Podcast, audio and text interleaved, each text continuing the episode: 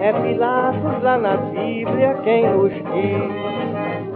E também faleceu por ter pescoço o infeliz autor da guilhotina de Paris. Não vou discutir aqui se o melhor para o Brasil era a monarquia ou a república. O fato é que Marechal Deodoro da Fonseca e seus apoiadores fizeram isso passando por cima da Constituição, passando por cima também do interesse da população que estava à margem disso tudo. Transformação para a República, na verdade, só ocorreu para agradar a elite que não tolerava a abolição da escravatura e também os militares que se consideravam desprestigiados pelo imperador. A situação era tão complicada que até mesmo o Marechal Deodoro da Fonseca ele era contra é, a República.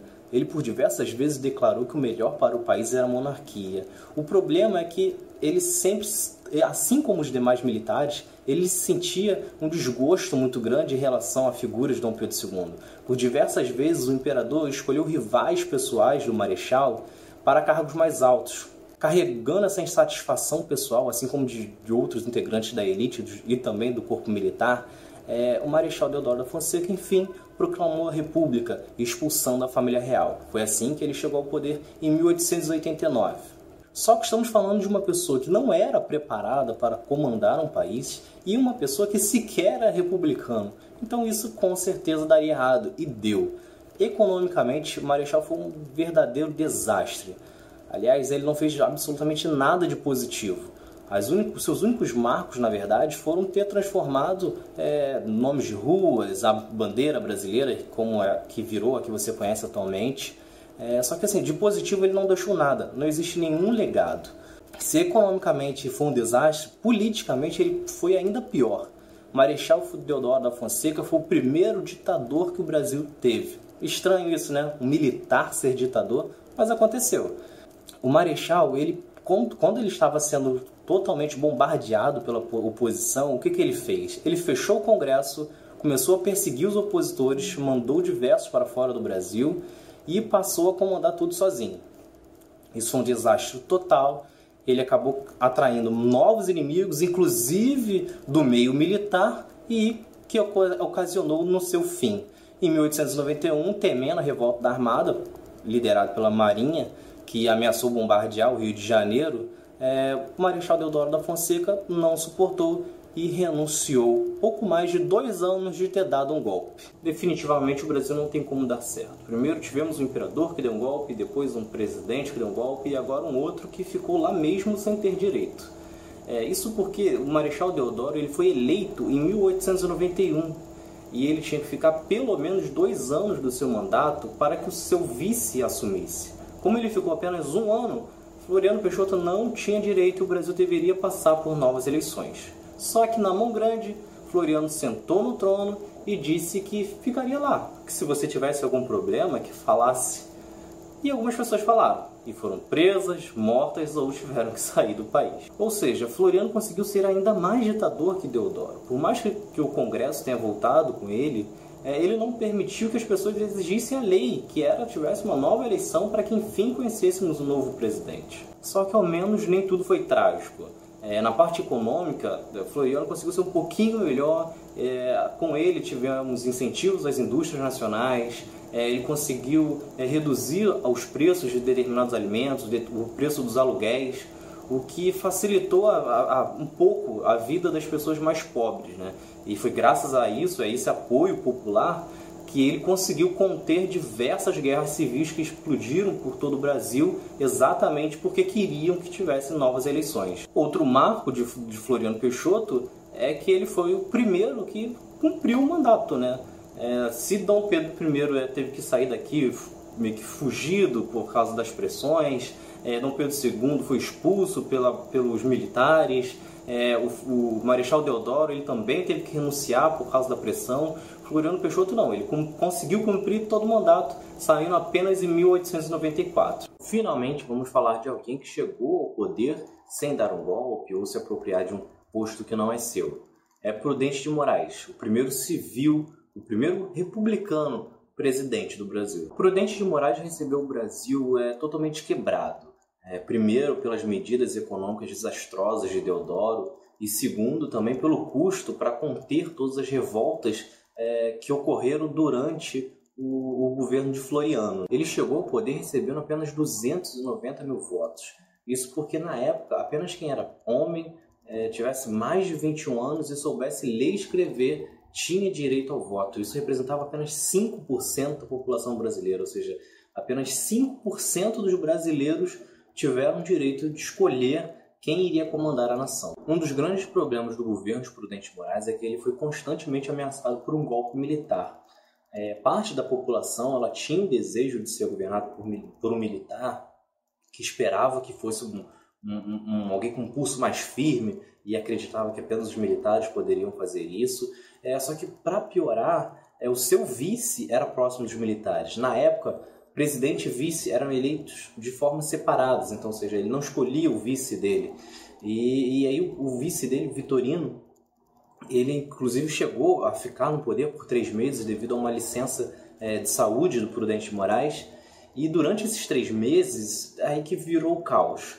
É, nesse período estava ocorrendo conflito em Canudos, é que embora não tenha nenhum registro claro de que os, os sertanejos de lá é, pretendiam uma independência ou qualquer coisa, o fato é que eles incomodaram os colonos. Incomodando os colonos, é, o governo, é, através do vice, né, o Vitorino, é, resolveu agir e foi mandando tropas e mais tropas para conter os sertanejos. É, por três vezes é, o envio das tropas não deu certo, eles, o exército brasileiro foi derrotado. Nisso volta Prudente Moraes e que resolve mandar mais de 10 mil soldados brasileiros para combater outros brasileiros. Foi uma chacina total, morreram diversos sertanejos, é, homens, mulheres, crianças, e isso foi uma mancha terrível para o governo de Prudente Moraes. Afinal, ele era um civil, um, um homem que zelava pela Constituição e, e foi, digamos, uma atitude tão ditatorial quanto dos militares que já estavam no poder. Na parte econômica, o Prudente Moraes também não foi muito produtivo. Ele até tentou renegociar as dívidas dos governos anteriores, fazendo um longo parcelamento, só que isso também não foi para frente. Para piorar, o país atravessava uma grave crise com uma inflação altíssima e salários muito baixos. Isso significava é, que o poder de compra do brasileiro estava cada vez mais limitado. Com isso, ele até sobreviveu até o fim do mandato, ficou até 1898, mas não deixou saudade. Em meio a uma crise nacional, o presidente foi eleito, mas resolveu governar para os ricos. Esta introdução poderia servir para vários outros nomes, mas estamos falando é de Campos Salles. De fato, Campos Salles assumiu o Brasil numa situação bem trágica. A inflação estava em níveis elevadíssimos e, para piorar, o café, que era nosso principal produto de exportação, passava por um período de superprodução e também encontrando preços baixíssimos no mercado mundial. Para consertar isso, o Campos Salles foi até banqueiros britânicos para renegociar a nossa dívida externa. Ele teve sucesso nessa missão, pois ganhou mais alguns milhões de libras por empréstimo e ainda passou a pagar a dívida depois. Claro que isso exigiu medidas drásticas também para o povo brasileiro. Isso porque, mais uma vez, quem pagou a conta foi o trabalhador brasileiro. Para recuperar o Brasil, todos os salários foram contidos, é, os aumentos passaram a ser cada vez mais raros, e para piorar, o Campos Salles resolveu que o Brasil fosse cada vez mais agrícola, forçando mais a produção e venda de café, algodão e cacau para o exterior. Essa medida agradou muito a elite, que era basicamente produtora rural ou detentora de grandes terras. Os pobres, por outro lado, passaram a atravessar graves problemas sociais, tendo vendo o desemprego aumentar cada vez mais, assim como também o custo de vida. Isso foi trágico também porque mais uma vez o Brasil teve seu processo de industrialização parado.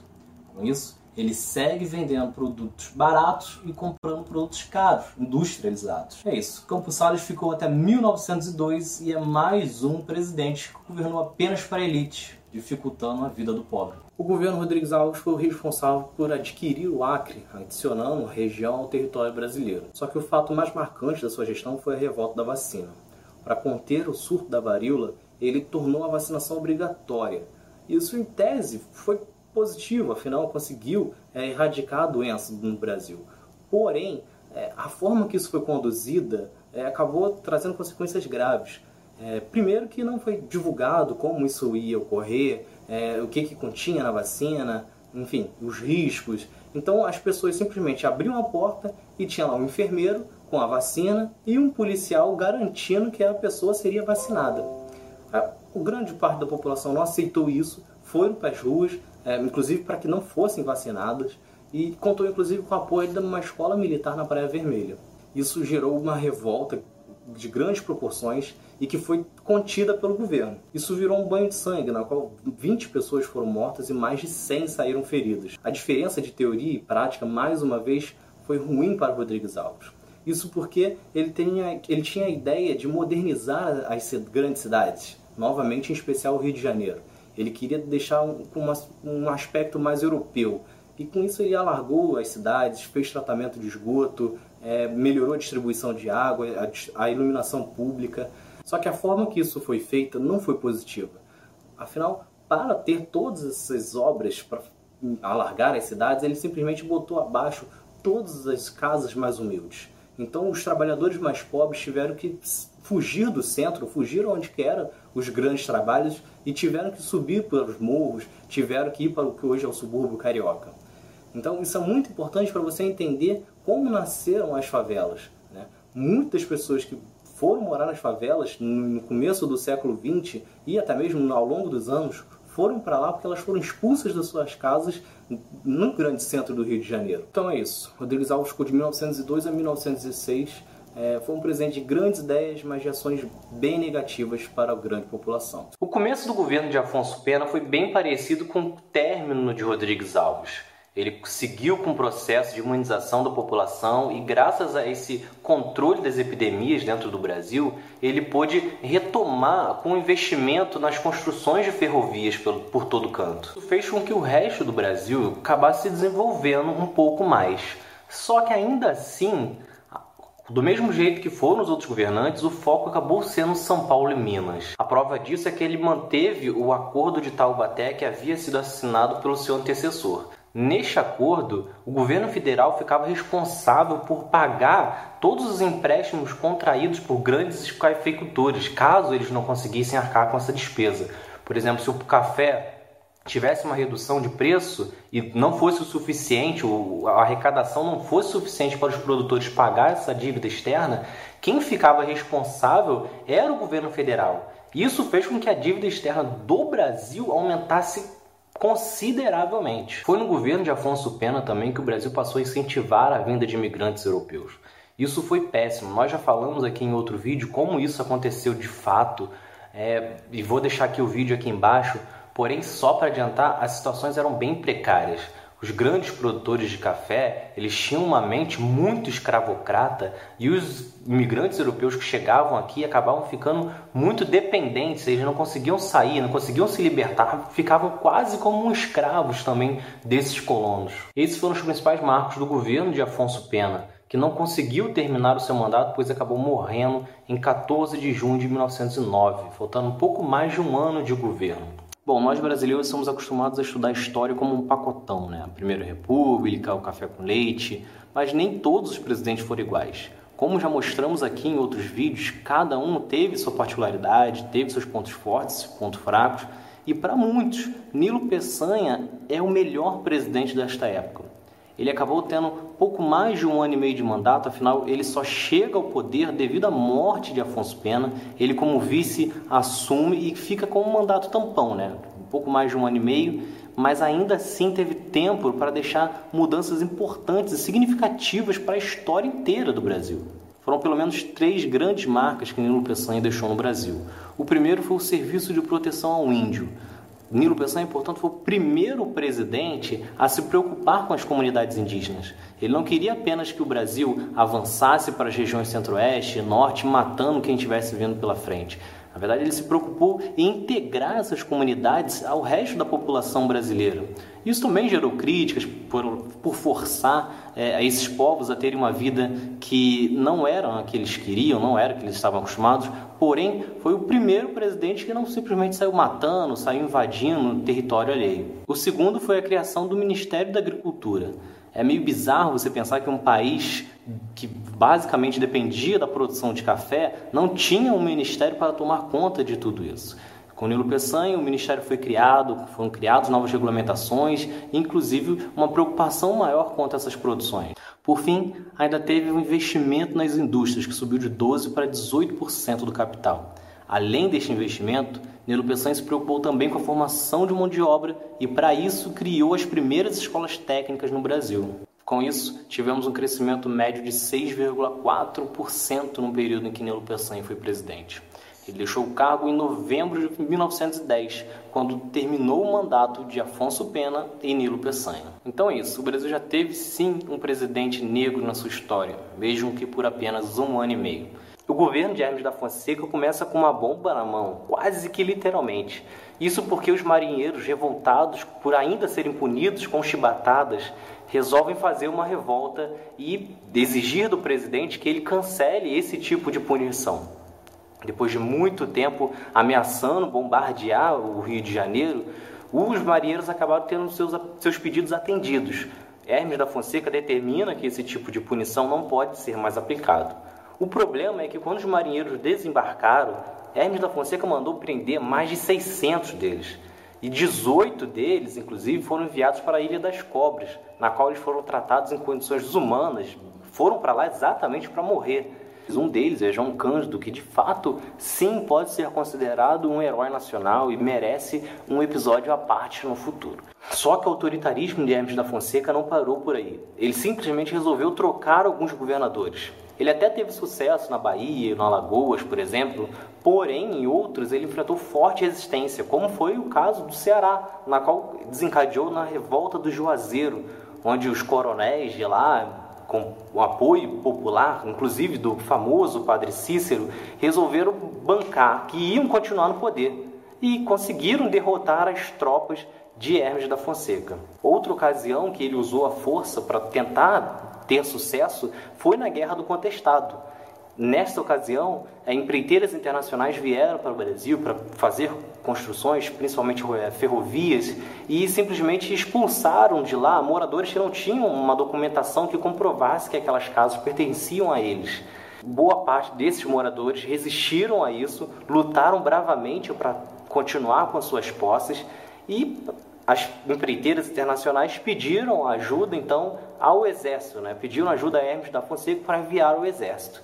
E essa, de fato, foi uma guerra ainda com proporções ainda bem maiores que a revolta do Juazeiro e que estima-se que quase 20 mil pessoas morreram nesse confronto entre as pessoas que defendiam continuar, os brasileiros que defendiam as suas terras contra o exército brasileiro seguindo interesses internacionais. Nada muito diferente do que você costuma ver hoje em dia. E foi isso. A parte social do governo de Hermes da Fonseca foi um verdadeiro desastre. Na parte econômica, o Brasil ainda teve uma ligeira melhora devido à exportação de borracha, que durou cerca de dois, três anos, porém, nada que mudasse significativamente a vida dos brasileiros.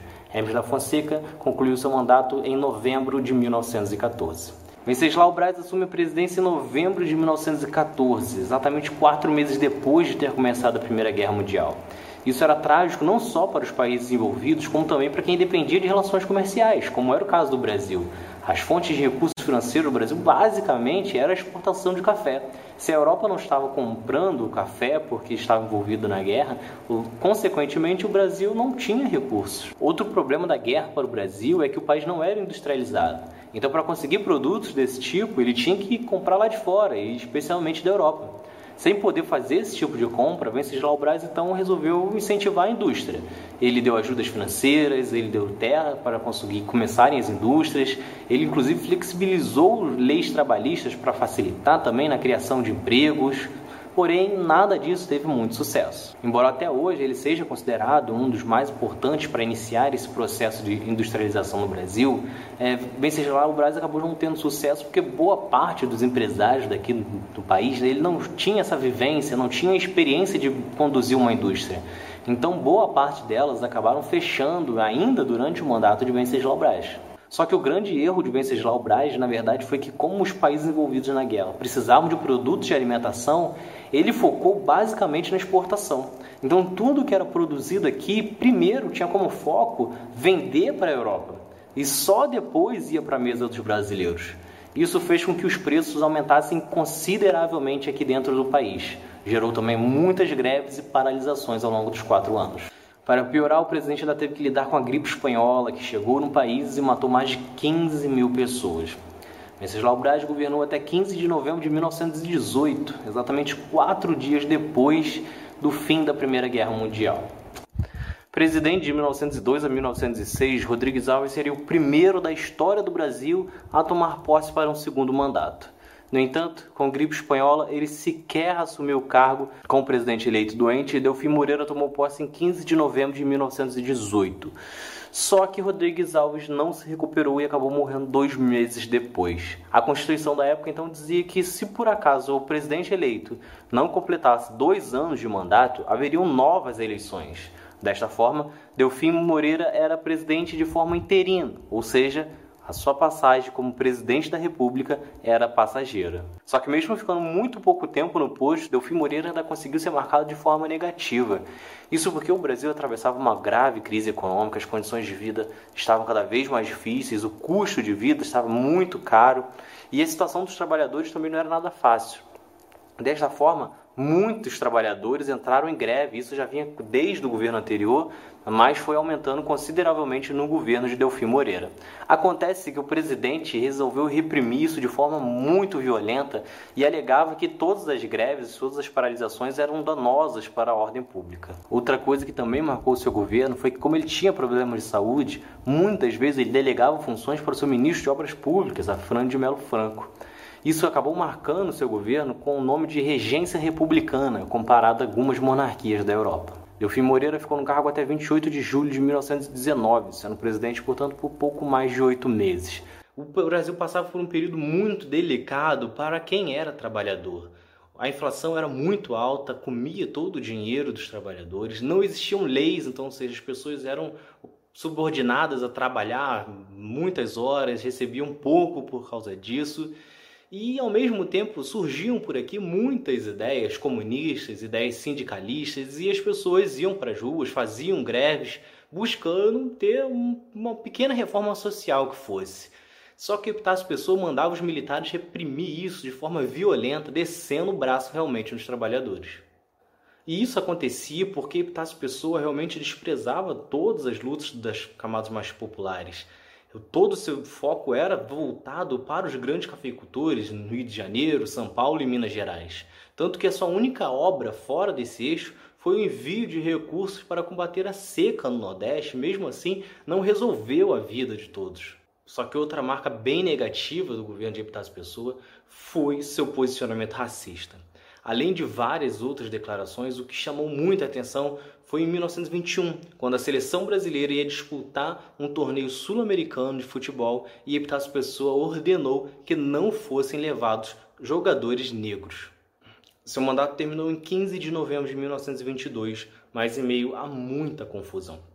Isso porque os militares já não estavam mais aceitando suas ordens devido ao fato do Epitácio Pessoa ter recusado aumentar o salário dos militares e uma outra rixa ainda desde o início do governo, porque o Epitácio Pessoa resolveu escolher pessoas civis para comandar as partes do exército e da marinha, coisa que nunca foi aceito pelos militares. Nesse período também que acabou surgindo o tenentismo, na qual os militares acreditavam que eles eram os únicos que poderiam salvar a pátria e queriam fazer isso sem a participação do povo. Até este período da história do Brasil, não existia muita disputa pelo cargo de presidente. Geralmente envolviam apenas dois nomes e quem decidia mesmo era quem mandava no Brasil, né? Os donos do café. Só que com o fim da Primeira Guerra Mundial, em 1918, começaram a chegar aqui muitas ideologias, tanto de para trabalhadores, operários que buscavam condições melhores, como também para pessoas com dinheiro que investiam em outros ramos que não fosse um café. Todos esses dois grupos, eles estavam buscando cada vez mais direitos, buscando cada vez mais formas de crescerem com tantas pessoas buscando outras soluções e entendendo que a República, da forma que estava sendo feita, não servia mais para o Brasil, foram estourando diversas revoltas pelo país e que foram reprimidas com mãos de ferro pelo Arthur Bernardes, assim como todos seus antecessores fizeram. Só que aí chega 1924 e estoura uma revolução em São Paulo, liderada pelo general Isidoro Dias Lopes. Foram 15 mil soldados que tomaram a cidade de São Paulo. Para conseguir recuperá-la, Arthur Bernardes então manda despejar bombas. Ele consegue conter essa revolução só que, declarando estado de sítio, aumentando seu poder, ele acabou trazendo mais inimigos. Surge daí então a coluna Preste, que percorre todo o território nacional e fazendo com que a população, com que os trabalhadores se voltem contra as oligarquias locais. Tudo isso acontecia em meio a uma parte econômica desastrosa. A inflação estava desenfreada, Arthur Bernardes mandou aumentar os impostos, cortou gastos públicos, fez novos empréstimos e mesmo assim não conseguiu resolver absolutamente nada. Seu mandato termina em 15 de novembro de 1926. O governo de Washington Luiz foi marcado pela construção de estradas, principalmente no Rio de Janeiro e em São Paulo. Isso porque, enquanto o Rio era sua cidade natal, São Paulo foi o responsável para que ele chegasse ao poder. Então todo o seu foco era em agradar a elite paulista. Porém, até aí não é nenhuma novidade. Quase todos os presidentes da República Velha, da República Oligárquica, tinham como foco agradar São Paulo e Minas Gerais, era a famosa República Café com Leite. Então, o grande marco realmente do governo de Washington Luiz foi o Código de Menores. Isso porque até aquela época, se você fosse preso com 11, 12, 13 anos, ficava no meio dos adultos. E um dos casos foi de um menino de 12 anos em Graxate que tacou tinta em um dos clientes e acabou preso junto de muitos outros adultos e acabou sendo violentado por mais de 20. A partir daí, então, em 1926, com esse código, você só poderia ser encarcerado né, e responder criminalmente por um ato se tivesse mais de 18 anos. Só que aí chega 1929 e estoura uma crise nos Estados Unidos e que afeta todo mundo, principalmente o Brasil, que era totalmente dependente da exportação do café. Sem o seu principal fonte de renda, o país que já era pobre, já tinha dificuldade de tocar coisas básicas, ficou em uma situação ainda mais crítica. Para piorar, chega né, o período de começar a indicar o seu sucessor, quem vai ser o próximo presidente. No acordo, Washington Luiz deveria indicar alguém do Partido Mineiro, só que ele não faz isso, rompe o acordo e indica Júlio Prestes, do Partido Paulista. Júlio Prestes então vence Getúlio Vargas na eleição e deixa o ambiente político ainda mais instável. Tudo isso, lembrando, com a economia num momento desastroso. Para piorar, João Pessoa, vice de Getúlio Vargas, é assassinado, azedando totalmente o clima. A partir daí, então, os militares começam a pressionar para tirar o Washington Luiz do poder e fazem isso em 24 de outubro. Portanto, nem o Washington Luiz termina o seu mandato, assim como Júlio Prestes sequer consegue assumir. Getúlio Vargas chega ao poder por causa do golpe dos militares. Só que isso ia ser provisório até a criação de uma nova Constituição na qual seriam convocadas novas eleições. Só que Getúlio Vargas tomou gosto pelo poder e foi adiando isso o máximo que pôde. Vargas deu sinais de seu estilo ditatorial assim que chegou à presidência. Ele fechou o Congresso, acabou com o legislativo em todas as esferas e centralizou o poder em suas mãos. Além disso, ele se cercou de militares em todos os espaços para que isso desmobilizasse qualquer tipo de revolta contra o seu governo.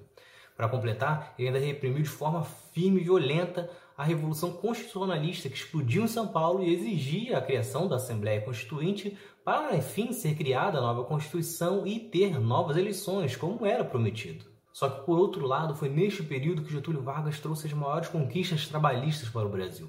Ele criou o Ministério do Trabalho, a Carteira de Trabalho e um grupo que buscava atender boa parte das demandas dos grevistas daquela época.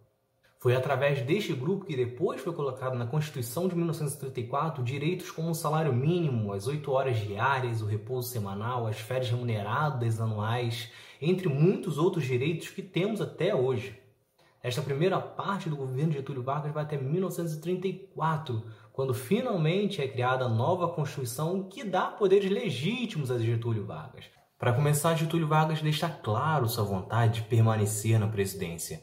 Ele negocia com os membros da Assembleia Constituinte para que nova, na nova Constituição existisse sim eleições diretas, mas a partir apenas do segundo presidente que o primeiro seria escolhido de forma indireta. E claro, o nomeado seria ele.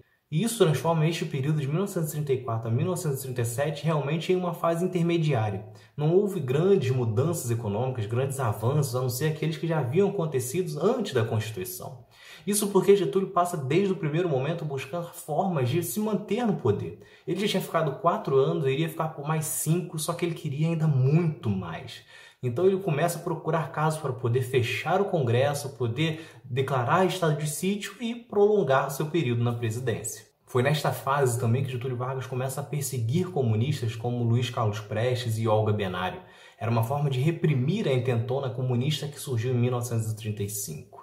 O curioso dessa história é que Getúlio Vargas chega ao poder tendo Luiz Carlos Prestes como aliado. Luiz Carlos Prestes foi o que organizou a coluna Prestes, que deu né, força para o movimento tenentista e que depois iria derrubar a República Velha. O fato é que neste período de 34 a 37, Getúlio Vargas tinha uma forte admiração pelo Hitler e pelo que ele fazia na Alemanha, como perseguir comunistas. Prova disso é que ele mandava diversos membros do governo e até o seu próprio filho para entender um pouco mais sobre como Hitler administrava o país e tocava a política. A aproximação era tanta que em março de 38, Getúlio Vargas decide deportar Olga Benário para a Alemanha, mesmo sabendo que por ela ser judia e comunista, ela seria assassinada pelos nazistas, como de fato ocorreu. De positivo nesses três anos, apenas o que veio através da Constituição, que foi o direito ao voto secreto, né, que até então era aberto, e também a participação das mulheres na votação. O Brasil teve também uma ligeira melhora, crescia nesse período devido às leis do primeiro governo de Getúlio Vargas entre 30 e 34. Esta segunda fase da presidência de Getúlio Vargas vai até 10 de novembro de 1937, quando ele consegue dar um novo golpe e fica no poder por mais oito anos. Golpe e fake news são duas coisas bem mais antigas no Brasil do que você pensa. Em 1937, Getúlio Vargas e o capitão Olímpio Mourão e outros militares inventaram um documento que continha um plano Cohen, que era na verdade uma conspiração comunista para tomar o poder no Brasil. Algo totalmente forjado. Claro que existiam comunistas no Brasil naquela época, mas não em uma quantidade que pudesse planejar um plano de tomar o poder no Brasil, principalmente porque o presidente daquela época tinha apoio dos militares. Só que isso foi o suficiente para que o Congresso apoiasse a medida de Getúlio Vargas, declarando estado de guerra, que era uma, uma espécie de estado de sítio que dava plenos poderes a Getúlio Vargas. Só que Getúlio não se deu por satisfeito. Logo em seguida, ele fechou o Congresso, ele acabou com todos os partidos e ainda por cima criou uma nova Constituição. Foi no governo de Getúlio Vargas também que o Brasil entrou na Segunda Guerra Mundial. Vargas tentou adiar o máximo possível essa decisão porque o Brasil era dependente economicamente dos Estados Unidos, mas Getúlio tinha uma admiração pela política alemã. Com isso, ele só vai tomar realmente partido, só vai entrar na guerra em 1942, praticamente três anos depois do começo do conflito, e ele só faz isso porque os nazistas afundaram três navios brasileiros. Foi neste período também que Getúlio Vargas criou o Código Penal, que existe até hoje, e também criou a CLT, que aí consolidava todas as conquistas trabalhistas, principalmente do seu primeiro período na presidência. Essas novidades positivas para os trabalhadores fazem com que Getúlio Vargas seja admirado por muitas pessoas e visto como um dos melhores presidentes da nossa história. Não é à toa que ele é chamado de pai dos pobres. Só que, embora sim tenha muitos aspectos positivos do período de Getúlio Vargas no poder, principalmente levando em consideração o que os governos anteriores haviam feito, é importante dizer que Getúlio Vargas também foi um ditador terrível entre 1930 a 1945, passando pela oposição e resolvendo as coisas na canetada. Presidente do STF, José Linhares, foi presidente do Brasil por 94 dias. Muito pouco tempo para fazer qualquer tipo de medida. Ele basicamente organizou uma nova eleição. Mas vejam só, mesmo depois de ter ficado 15 anos no poder e com estilo ditatorial, Getúlio Vargas era admirado por muitos e o seu posicionamento favorável a Eurico Gaspar Dutra foi determinante para que Dutra fosse eleito presidente do Brasil. O novo presidente tem como primeira missão elaborar uma nova Constituição, a terceira em pouco mais de 10 anos, e tinha que fazer isso porque a última havia sido num período ditatorial de Getúlio Vargas. Ele então faz isso e nesta Constituição é que pela primeira vez estava proibida a pena de morte no Brasil. Neste período também de Dutra é que surge a Guerra Fria, né? começa a Guerra Fria e Dutra vai se posicionar ao lado dos Estados Unidos e ele volta a perseguir os comunistas no Brasil, assim como Getúlio Vargas havia feito no governo anterior. Na parte econômica, ele começa de forma desastrosa, gastando todas as nossas reservas em bens desnecessários que não acrescentavam muito para a produção no Brasil. Mas depois disso, ele consegue se redimir e começa a investir forte, principalmente na infraestrutura, construindo muitas rodovias pelo Brasil. Durante seu governo também existe um forte programa de alfabetização para a população. Mas chega 31 de janeiro de 1951 e termina o mandato de Dutra. E sabe quem vai voltar? Sim, ele, Getúlio Vargas. Em 1951, Getúlio volta e logo no seu primeiro ano lança o Plano Quinquenal, que tinha como objetivo investir pesado em transporte e energia, estimular a indústria nacional e proteger a economia brasileira. Prova disso que em uma das medidas ele limitava que as empresas estrangeiras que investissem no Brasil só poderiam retirar daqui 10% dos lucros. Todo o restante deveria continuar no Brasil. Foi neste período também que Getúlio Vargas bateu de frente com os entreguistas e criou a campanha O Petróleo é Nosso, deixando a Petrobras mais forte e dominante no setor. Só que essas disputas fazem com que Getúlio ganhe mais inimigos, como a elite brasileira, a classe média e alguns setores da mídia, liderados principalmente por Carlos Lacerda.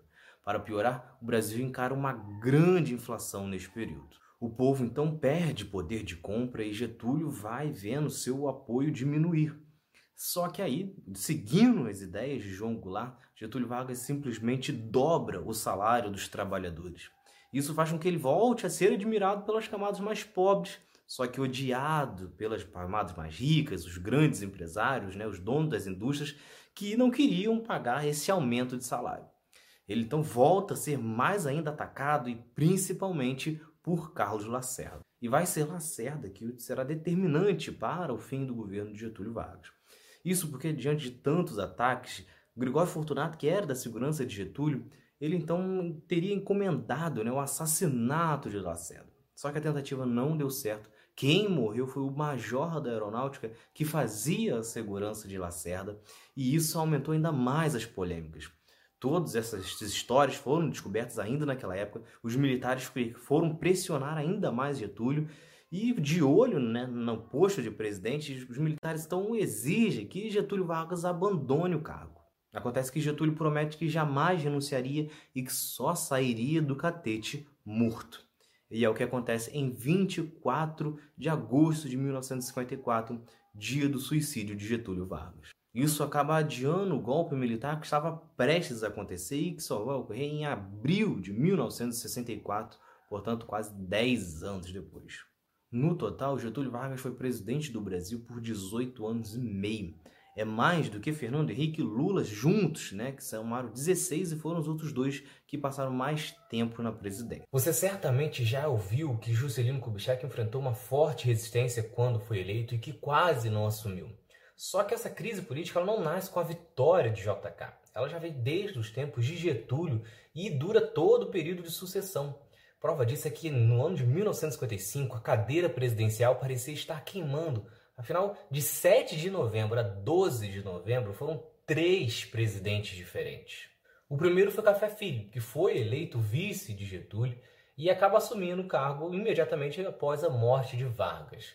Só que ele não estava preparado para o cargo, ele basicamente não faz nada em pouco mais de um ano que ele esteve na presidência e encarando uma forte pressão de uma ala do exército que já queria dar o golpe naquele ano, ele acaba não resistindo e se licenciando, alegando problemas de saúde. Então é isso. Em 8 de novembro, o Brasil tem o presidente morto, o vice licenciado. Então quem assume é Carlos Luz, o presidente da Câmara, que vai entrar para a história do Brasil como o presidente que ficou menos tempo no poder. Foram apenas três dias. O recorde é dele e ninguém chegou próximo disso até hoje. E a razão para esse período tão curto passa pela eleição de JK. Isso porque Carlos Luz começa a levantar a possibilidade de que JK não vai assumir, que o exército não vai permitir e que vai dar o golpe. Com isso, entra em ação o ministro da Guerra, General Lott, que entra em ação garantindo que Juscelino Kubitschek vai ser o presidente do Brasil. Ele então dá um golpe no golpe, que fica conhecido como Movimento 11 de Novembro, e tira Carlos Luz do poder.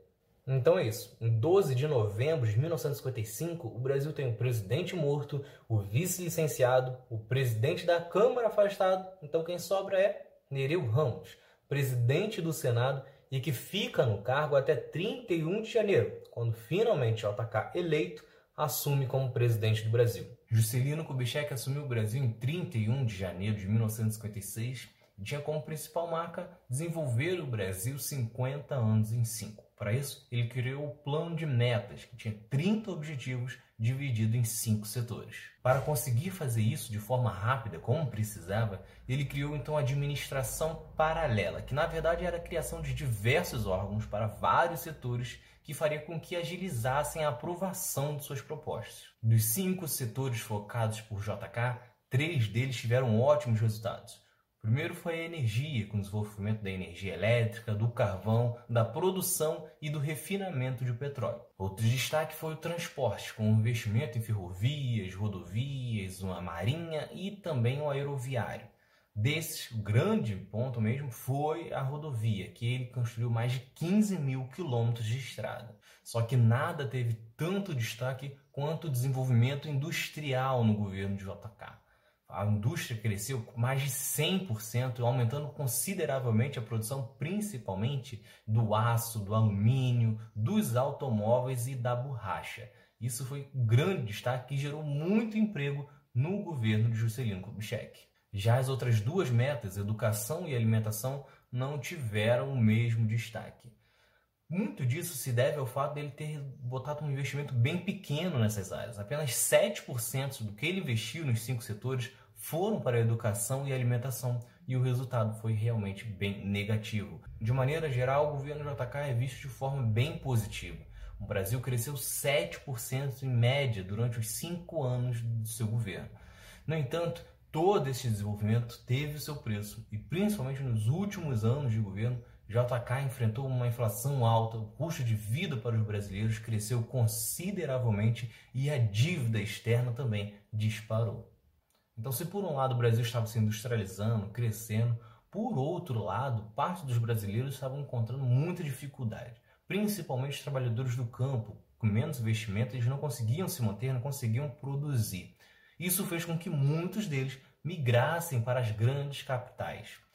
Como as capitais não tinham condições de receber a todos, isso aumentou consideravelmente a pobreza, aumentou também o número de pessoas na miséria e também, em consequência, acabou aumentando a violência nessas regiões. Ainda no seu governo, ele finalizou a construção de Brasília, transferindo a capital do Brasil como estava prevista na Constituição.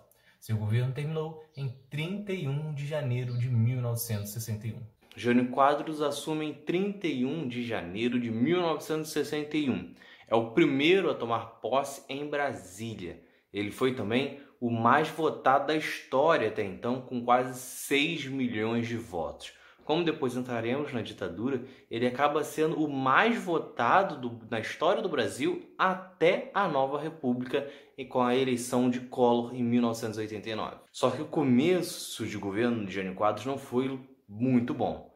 Ele assume um país em crise e ele vai recorrer ao FMI pedindo dinheiro emprestado. O FMI então topa emprestar o dinheiro, mas estabelece algumas condições, como que o Brasil precisava desvalorizar um pouco a sua moeda, precisava diminuir o crédito né, de empréstimos para o seu povo. E Jânio Quadros então faz, adota essas medidas, adota outras medidas e que acabam dificultando ainda mais a vida do alguns economistas da época concordavam com a ideia, muitos políticos concordavam com essas medidas. No entanto, o custo de vida ficou muito caro, a alimentação aumentou, o preço, o, o transporte ficou mais caro. Então assim, ficou muito difícil. A vida do brasileiro já estava, a vida dos mais pobres no Brasil já estava difícil. No final do governo JK fica ainda mais complicada quando Jânio Quadros assume. Jânio Quadros fica famoso também por ter proibido o biquíni no Brasil. Só que seu governo caminha para o final realmente quando ele cria as missões diplomáticas. Jânio Quadros entendia que o Brasil não precisava ficar só ligado aos países capitalistas. Ele poderia muito bem conversar com os capitalistas, conversar com os socialistas, e ele começa então a mandar membros do governo para a União Soviética, para Cuba, para a China, para fazer negociações. Isso não cai muito bem, principalmente com os militares que já estavam dispostos a dar o golpe desde a época de Getúlio. Ele também condecorou Che Guevara com a Ordem do Cruzeiro do Sul, que é a maior condecoração do Brasil. Atualmente tem uns inúteis recebendo também, mas isso na época não caiu bem também com os opositores de Jânio Quadros e principalmente os opositores ao socialismo. Logo uma semana depois, em 25 de agosto de 1961, Jânio Quadros então renuncia. Ele fica, portanto, menos de sete meses no poder e alega que forças terríveis obrigaram a isso. Só que Jânio Quadros estava, na verdade, era blefando. Ele acreditava que nem o Congresso e nem o povo permitiria que ele renunciasse, até porque o, a presidência iria para João Goulart. No entanto, nem o Congresso nem o povo se manifestou e ele acabou realmente deixando a presidência. João Goulart chega ao poder por ser o vice-presidente, né? E por direito assume quando o presidente renuncia ou sofre impeachment ou morre. Acontece que naquela época a eleição para presidente e para vice ocorria de forma separada. Por mais que existissem uma chapa com presidente e vice, existia a eleição para presidente e existia a eleição para vice. E João Goulart, na verdade, era vice na chapa de Marechal Lott. Isso mesmo. Hoje que todo mundo fala que João Goulart era comunista, na verdade ele concorreu ao lado de um militar. Só que Marechal Lott perdeu para Jânio Quadros e João Goulart venceu a eleição para a vice-presidência. Portanto, Jânio e Jango chegam ao poder, porém eram adversários políticos. Só que Jânio renuncia, o parlamentarismo é aprovado e é neste sistema que João Goulart assume o poder. Portanto, Jango tem poderes reduzidos comparados a todos os outros presidentes da nossa história. Mesmo assim, ele lança um plano com três medidas, com desenvolvimento econômico, controle da inflação e diminuição do déficit público. O país chega a ter um bom desempenho com um crescimento médio de 6%. E aí chega 1963 e João Goulart resolve organizar um plebiscito para que o povo decida se o país deveria ter um sistema parlamentarista, como estava tendo, ou voltava a ter o presidencialista, que ocorria até 1961. E o povo escolheu mais de 80% dos votos que deveria ser o sistema presidencialista. Isso também derruba a tese de que João Goulart não tinha uma aprovação popular. Afinal, o povo escolheu que ele tivesse mais poder pouco menos de um ano antes dele vir sofrer o golpe. Com mais poder, João Goulart coloca em ação a sua ideia de distribuição de renda por meio da reforma de base. Essas reformas batiam de frente exatamente com os grandes proprietários de terra, o grande empresariado e também a classe média, o que vai acabar custando o governo de João Goulart. A principal medida era a reforma agrária, com a desapropriação de grandes posses de terra em troca de uma indenização que seria paga pelo governo a longo prazo. João Goulart também tinha diversos projetos nacionalistas, como por exemplo a limitação do envio de lucros para o exterior. Essas propostas não agradaram a elite brasileira que se juntou ao movimento militar, que por sua vez já planejava o golpe desde o tempo de Getúlio, e os dois tiraram João Goulart do poder em 1 de abril de 1964, no dia da mentira. Isso que acaba tornando o golpe civil-militar, afinal, os dois setores tiveram interesse na queda de João Goulart. Só que isso foi tema do episódio de 1964, que você também pode acompanhar aqui no canal. Um dos organizadores do golpe para cima de João Goulart, Castelo Branco foi o primeiro presidente militar da ditadura. Humberto Castelo Branco assume 15 de abril de 1964 depois de um breve período de Ranieri Mazzilli no poder, enquanto né, é, ocorria o golpe e se decidia quem seria o próximo presidente do Brasil. Logo de cara, ele adota medidas repressivas, perseguindo até mesmo políticos que apoiaram o golpe militar. Ele já assume com o Ato Institucional 1, que permitia suspender direitos políticos, caçar mandatos e também declarar estado de sítio. Logo no começo do ano exemplo, ele já caça diversos direitos políticos, quais basicamente um terço dos políticos do partido do João Goulart, e ele também começa a exonerar também juízes federais.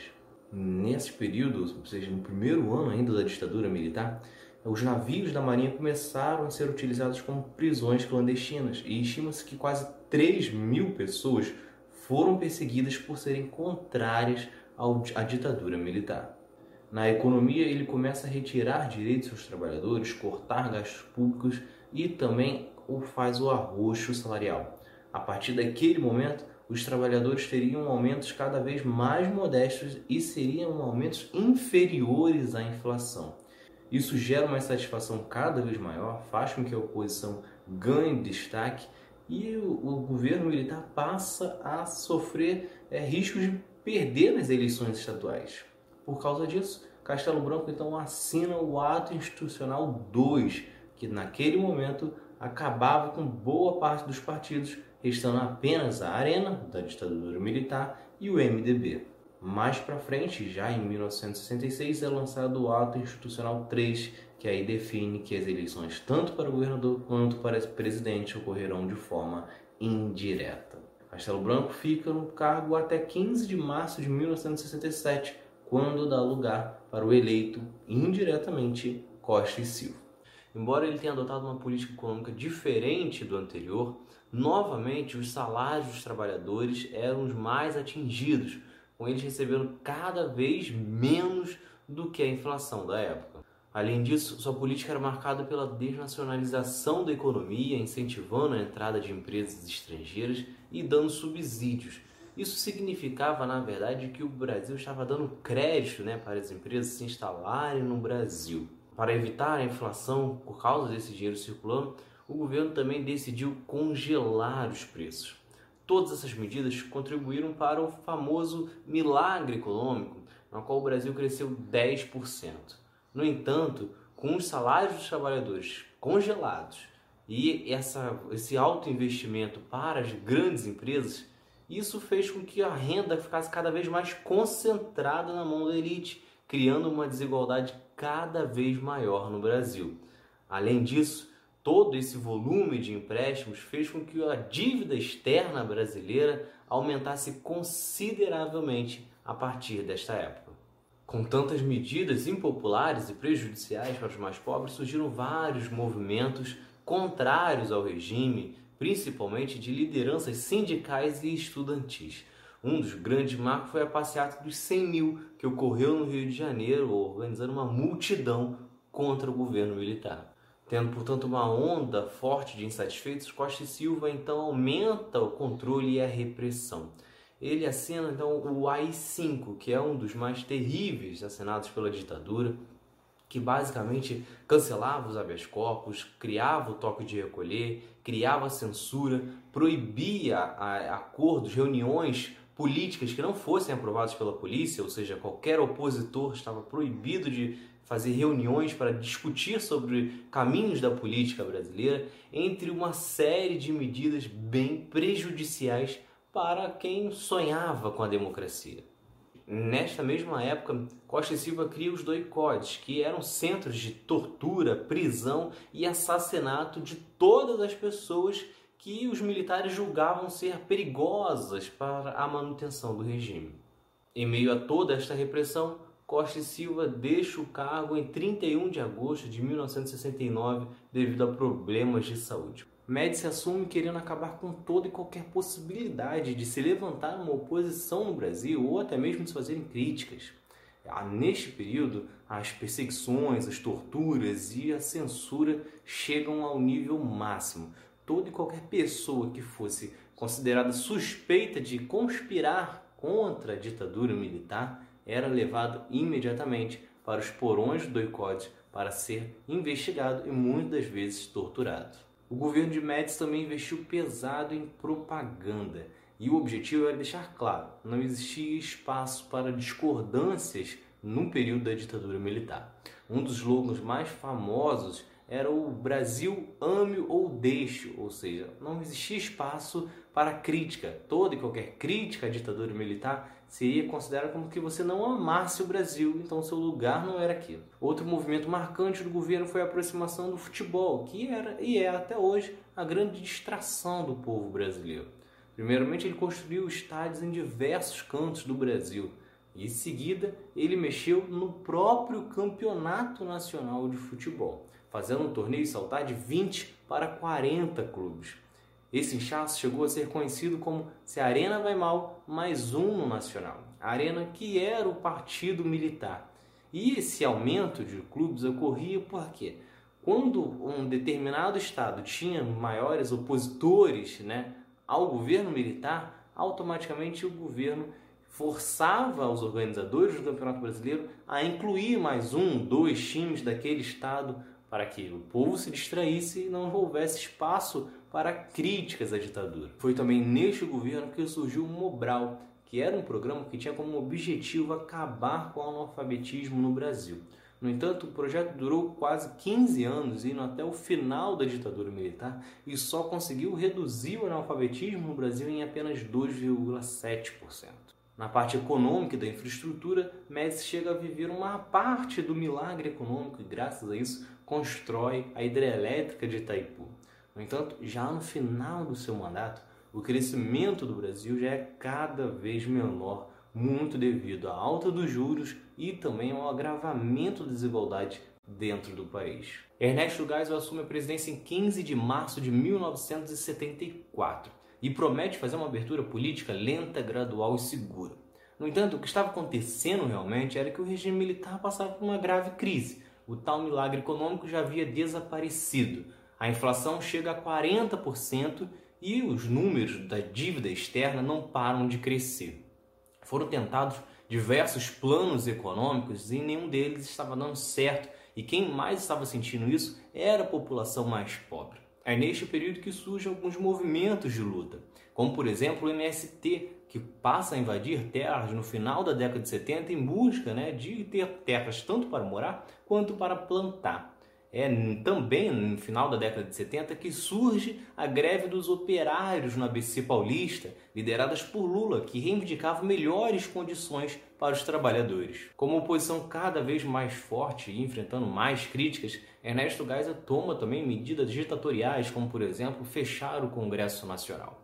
É neste período também que alguns assassinatos feitos pelos militares ganham mais destaque, tanto na imprensa brasileira quanto também na internacional. É o caso do assassinato do jornalista Vladimir Zog, que foi levado para um doicode para descobrir se ele tinha algum envolvimento com o Partido Comunista.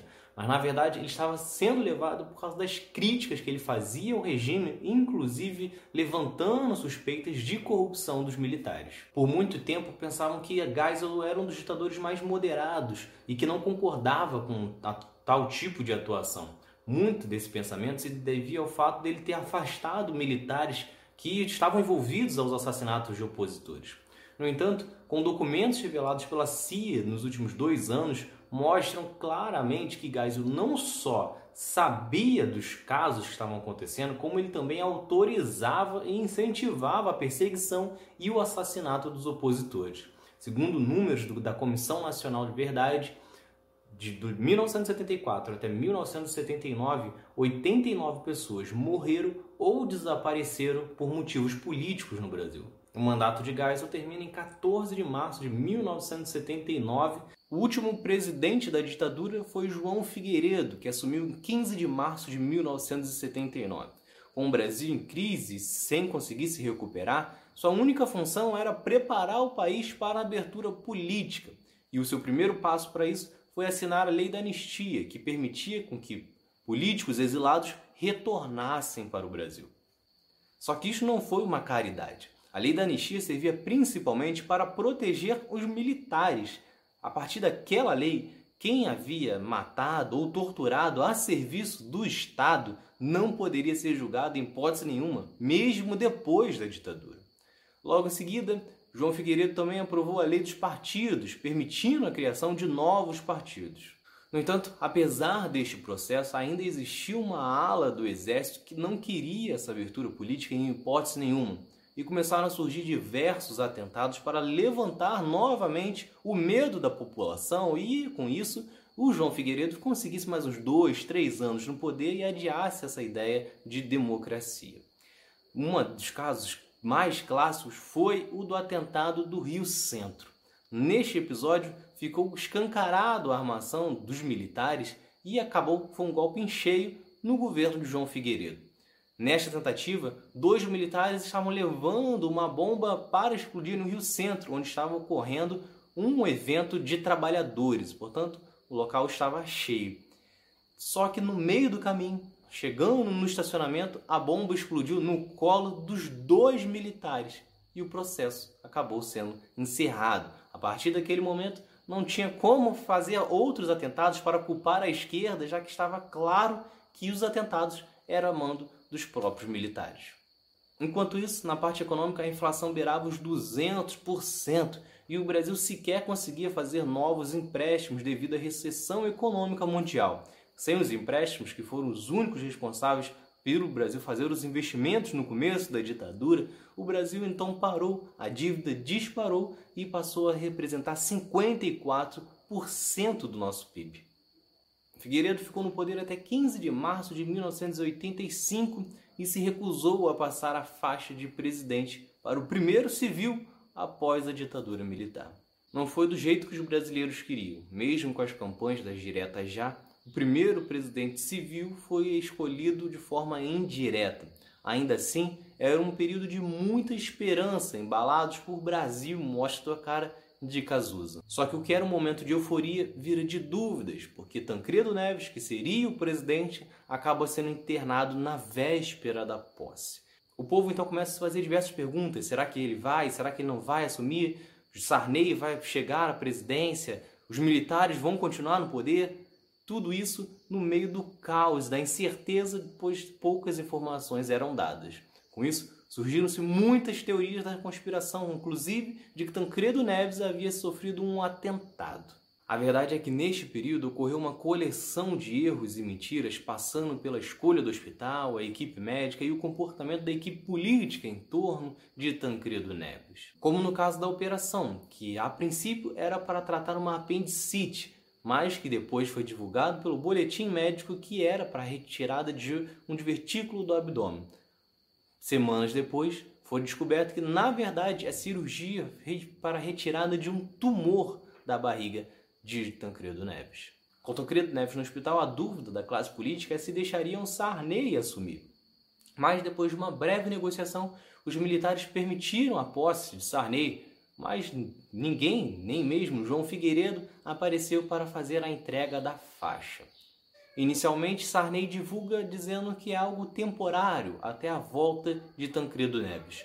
No entanto, com apenas cinco dias depois da primeira cirurgia, Tancredo Neves passa por uma nova cirurgia, agora com novos médicos, e ainda continua sem se recuperar. Depois disso, ele é transferido de Brasília para São Paulo e em um pouco mais de 30 dias ele passa por simplesmente seis cirurgias, até que seu corpo não aguenta e Tancredo Neves acaba falecendo em 21 de abril de 1985. Tancredo Neves então acaba morrendo sem sequer botar os pés para fora do hospital em um período em que seria presidente da República. Com Tancredo Neves hospitalizado, José Sarney assume de forma provisória. Só que, como Tancredo Neves morre já em abril, sobra para Sarney resolver o problema de uma recessão econômica profunda e também uma hiperinflação. Para dar um jeito nisso, ele bola então um plano cruzado. Neste plano, o Brasil teria um congelamento tanto dos preços dos produtos quanto também dos salários. Para conseguir isso, ele estimula com que os consumidores começassem a denunciar os estabelecimentos que não estivessem cumprindo os preços estabelecidos. No primeiro momento isso até funciona, mas depois, como os estabelecimentos não conseguem manter esses preços, os produtos começam a desaparecer das prateleiras. A inflação dispara e alcança 1.700%, obrigando José Sarney a tentar outros dois planos econômicos, mas que também não vingaram. A crise então afasta os investimentos públicos, principalmente por causa dessa diminuição de consumo devido à inflação e também o aumento de juros. De positivo, neste período, apenas a Assembleia Constituinte, que finalmente criou uma nova Constituição para substituir a da ditadura militar e que dava mais liberdade e direitos para a população. José Sarney então fica no cargo até 15 de março de 1990, quando dá lugar a Fernando Collor, que foi o primeiro presidente civil eleito pelo povo desde 1961. Fernando Collor de Mello assumiu em 15 de março de 1990 e logo no seu primeiro dia ele anunciou o Plano Brasil Novo, que viria a ser conhecido como Plano Collor. O principal objetivo era conter a inflação, e entre as várias medidas estava o confisco das poupanças. O brasileiro então seria limitado a sacar uma pequena quantia e só teria o restante do seu dinheiro depois de um ano e meio. Entre outras coisas também, estava também o congelamento dos salários e também o aumento das tarifas de serviço público. A medida acabou reduzindo demais o consumo e, consequentemente, gerando desemprego. Para piorar, em poucos meses a inflação voltava a crescer de maneira assustadora. Para conter isso, entra então o Plano Collor 2, que tinha como principal objetivo preparar a privatização das empresas estatais. Só que, mesmo com tudo isso acontecendo e sua popularidade em queda, Fernando Collor seguia desdenhando do Congresso, ignorando a fragilidade da sua equipe e agindo como se nada fosse atingido. Nada muito diferente do que vemos nos dias de hoje. Acontece que algo atingiu. Começaram a ser revelados esquemas no qual nomeações e favores eram feitos em troca de propinas que seriam usadas para pagar contas de Fernando Collor. Vendo que o seu processo de impeachment era irreversível, Fernando Collor então renuncia em 29 de dezembro de 1992 dia em que o Senado votava pela sua cassação em definitivo. De positivo no governo de Collor, podemos destacar a criação do Estatuto da Criança e do Adolescente, que estabelece os direitos dos menores, além das obrigações das famílias e do Estado com os mesmos.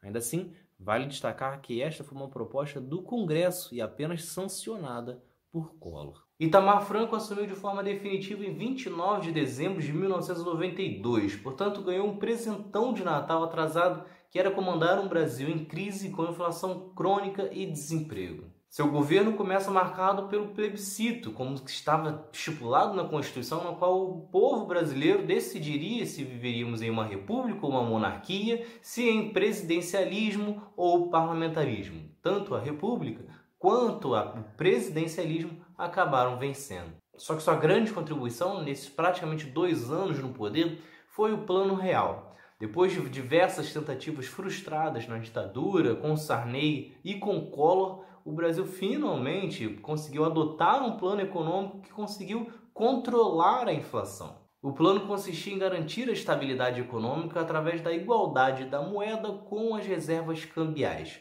Para garantir isso, o país adotou taxas de juros elevadas. No seu governo também ocorreram muitas privatizações seguindo os planos adotados já por Collor.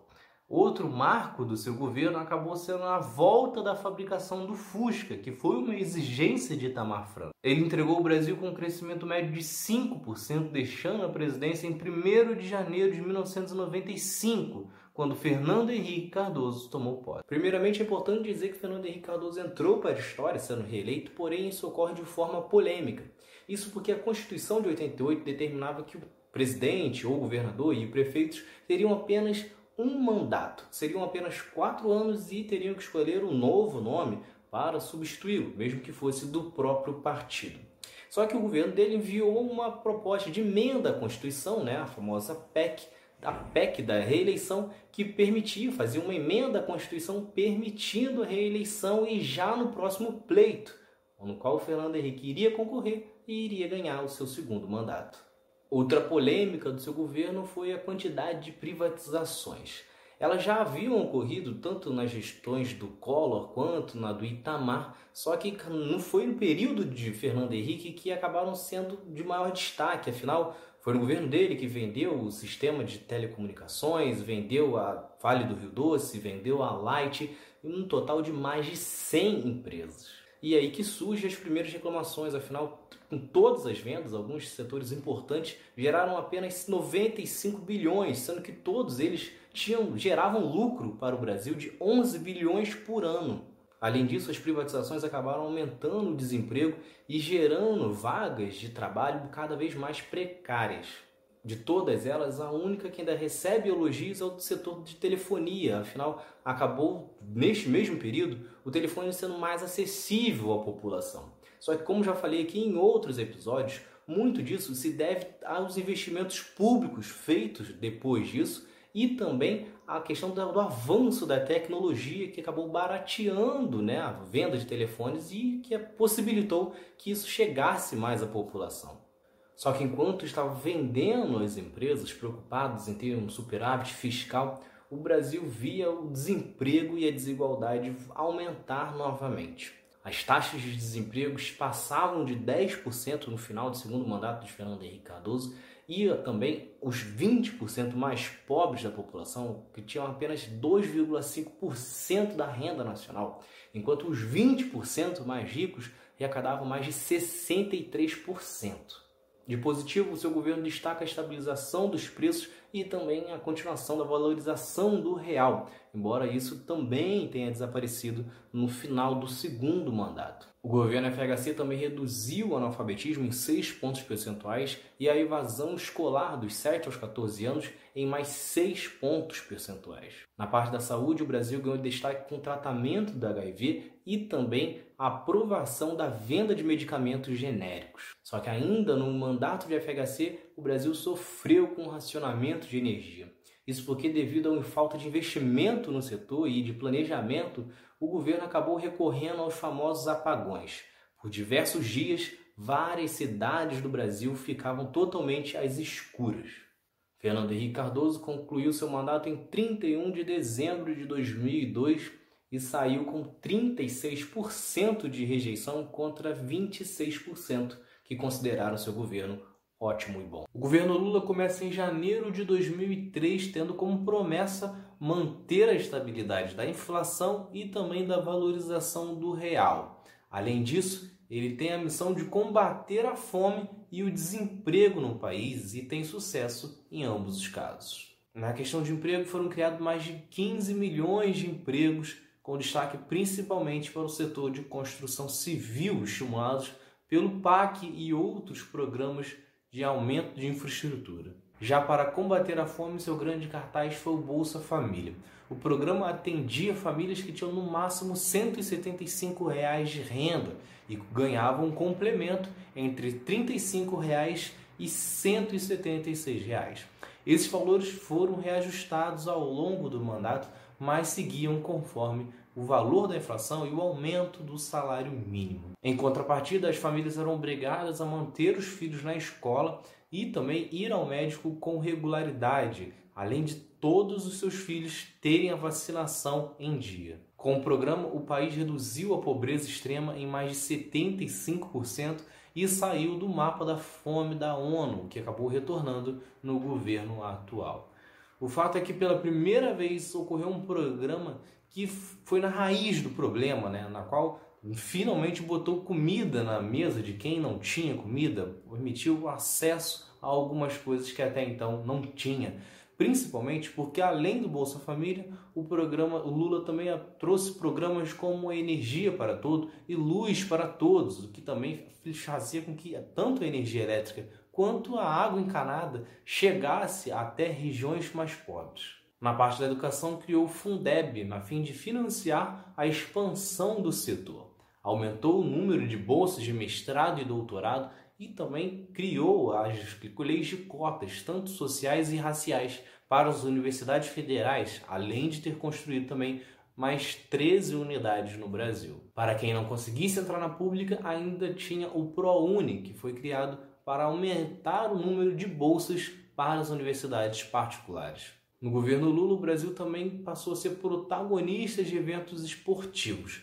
Foi no seu governo que o país foi sede do Pan-Americano 2007 e durante sua gestão que conquistou os direitos de sediar os Jogos Militares de 2011, os Jogos Indígenas de 2013, a Copa do Mundo em 2014 e, por fim, a Olimpíada em 2016. Tamanhos investimentos em inclusão social acabaram resultando também no crescimento do Brasil. Entre os oito anos de governo Lula, o Brasil teve um crescimento de 32% no PIB. De negativo, seu governo ficou marcado pelas acusações de corrupção.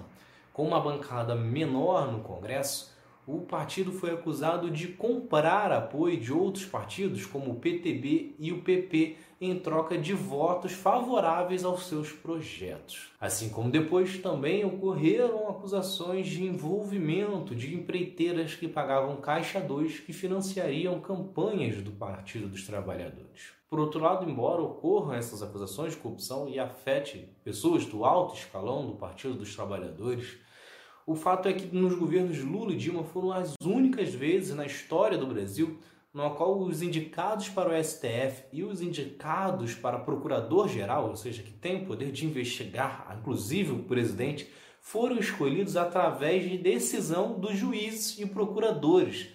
As decisões deles, os votos deles eram respeitados na hora de escolher além de ter sido também um período de maior investimento no Ministério Público Federal e também na Polícia Federal, inclusive tendo aumento nas investigações. Quem é mais à esquerda também critica o governo Lula por não ter rompido o sistema que mantinha né, o poder econômico nas mãos dos mesmos. No governo Lula, por exemplo, os bancos bateram recordes de lucros, além de alguns setores, como o de educação, que acabaram crescendo consideravelmente graças aos programas, por exemplo, de bolsas nas universidades particulares. Só que o fato é que ninguém deixou o cargo com a popularidade de Lula. Ele termina o seu mandato em dezembro de 2010 e tem 87% de aproveitamento. Não é à toa que ele foi o primeiro e o único até agora, desde a República Café com Leite, a conseguir ter um sucessor do próprio partido. Dilma assumiu em janeiro de 2011 e teve como principais bandeiras manter os programas sociais do governo Lula, como, por exemplo, Minha Casa Minha Vida e o Bolsa Família.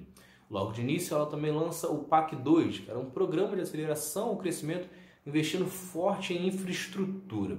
Teve também o Mais Médicos, que foi positivo, mas gerou uma certa polêmica. O programa levava médicos para regiões que tinham dificuldades na contratação e eram pagos a partir de então pelo governo federal. Inicialmente, as vagas seriam preenchidas por médicos brasileiros, depois para médicos que estavam no exterior e, por fim, foram trazidos médicos cubanos para cá, o que foi o centro das polêmicas. Tivemos também o Pronaf, um programa de fortalecimento da agricultura familiar, e também o Pronatec, que criava e aumentava a oferta de ensino técnico no Brasil. No ensino superior foi ampliado o FIES, que financiava os estudos nas universidades particulares. Ao todo, foram mais de 2 milhões de beneficiados apenas no governo Dilma.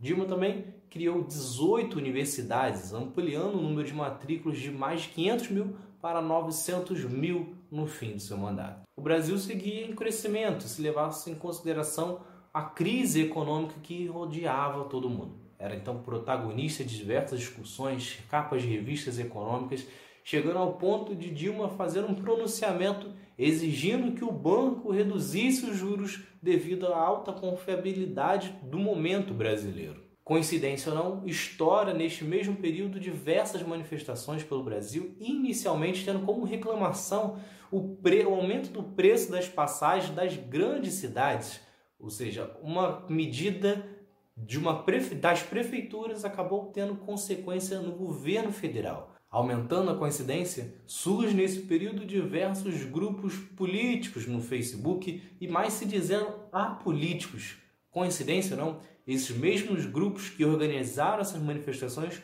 hoje são deputados eleitos por partidos de direita. Foi também em 2013 que estoura o escândalo de espionagem de Barack Obama. Nesse escândalo ficava comprovado que o presidente dos Estados Unidos tinha acesso a conversas de alto escalão do governo brasileiro especialmente relacionadas ao pré-sal e à Petrobras. Só que ainda assim, Dilma consegue ser reeleita e em dezembro de 2014 chega à menor taxa de desemprego da história do Brasil, de apenas 4,5%. Era uma taxa que chegava a ser inferior até mesmo à dos Estados Unidos e de grandes potências da Europa. Só que assim como Lula, Dilma enfrenta fortes acusações de corrupção, dessa vez voltadas a contratos da Petrobras, na qual o Partido dos Trabalhadores recebia Caixa 2. Com isso, passa a enfrentar forte resistência tanto no Congresso quanto nos veículos de comunicação.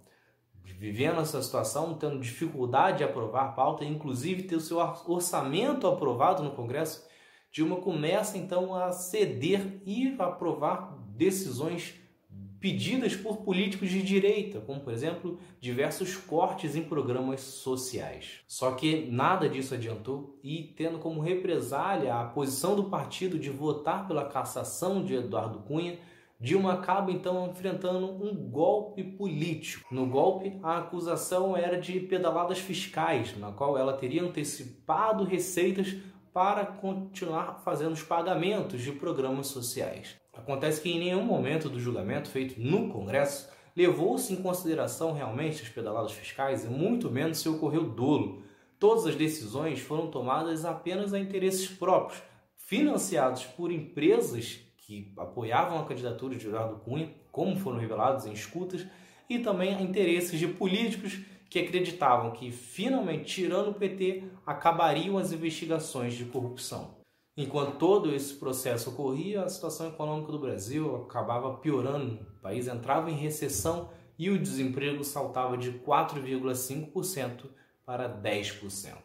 Em um processo totalmente político, Dilma é afastada em abril de 2016 e derrubada definitivamente em agosto de 2016, mais uma vez, em um golpe civil, um golpe político, no qual setores queriam alternância de poder que não haviam conseguido numa eleição democrática quando Aécio foi derrubado por Dilma. Michel Temer assumiu como presidente primeiro de forma provisória em 12 de maio de 2016 e depois de forma definitiva em 31 de agosto daquele mesmo ano. Acontece que mesmo tendo sido eleito junto de Dilma, Michel Temer só chega à presidência através de um golpe promovido pelo Congresso e financiado por setores da economia e grupos políticos que não haviam conseguido chegar ao poder através das eleições democráticas. Portanto, o golpe seria sacramentado com ou sem a participação de Michel Temer. Haviam outros interesses na derrubada de Dilma. Só que Temer foi o primeiro da linha de sucessão a se interessar pelo golpe e acabou aproveitando a oportunidade para virar protagonista da política brasileira. Durante o mandato de pouco mais de dois anos, Michel Temer teve como objetivo implementar uma agenda política da direita. Boa parte das suas propostas estavam no programa de Aécio Neves, derrotado nas eleições. O próprio PSDB figurou no ministério de Temer. Só que logo no começo do governo, nas primeiras semanas, Temer já é envolvido em diversas acusações de corrupção desde participar de esquemas para derrubar Dilma até mesmo a receber dinheiro de empresas em troca de favores. Ainda assim, como estava na presidência servindo a interesses de grupos políticos e econômicos que mandam no Brasil, Temer foi aprovando seus projetos sem nenhuma dificuldade. O primeiro deles foi de congelamento de gastos públicos, que impôs um teto de 20 anos para os investimentos em áreas como saúde, educação e muitas outras. Em seguida, aprovou a lei de terceirização para todas as atividades profissionais e também a reforma trabalhista que retirou direitos dos empregados sob a alegação de que isso iria gerar mais empregos no Brasil.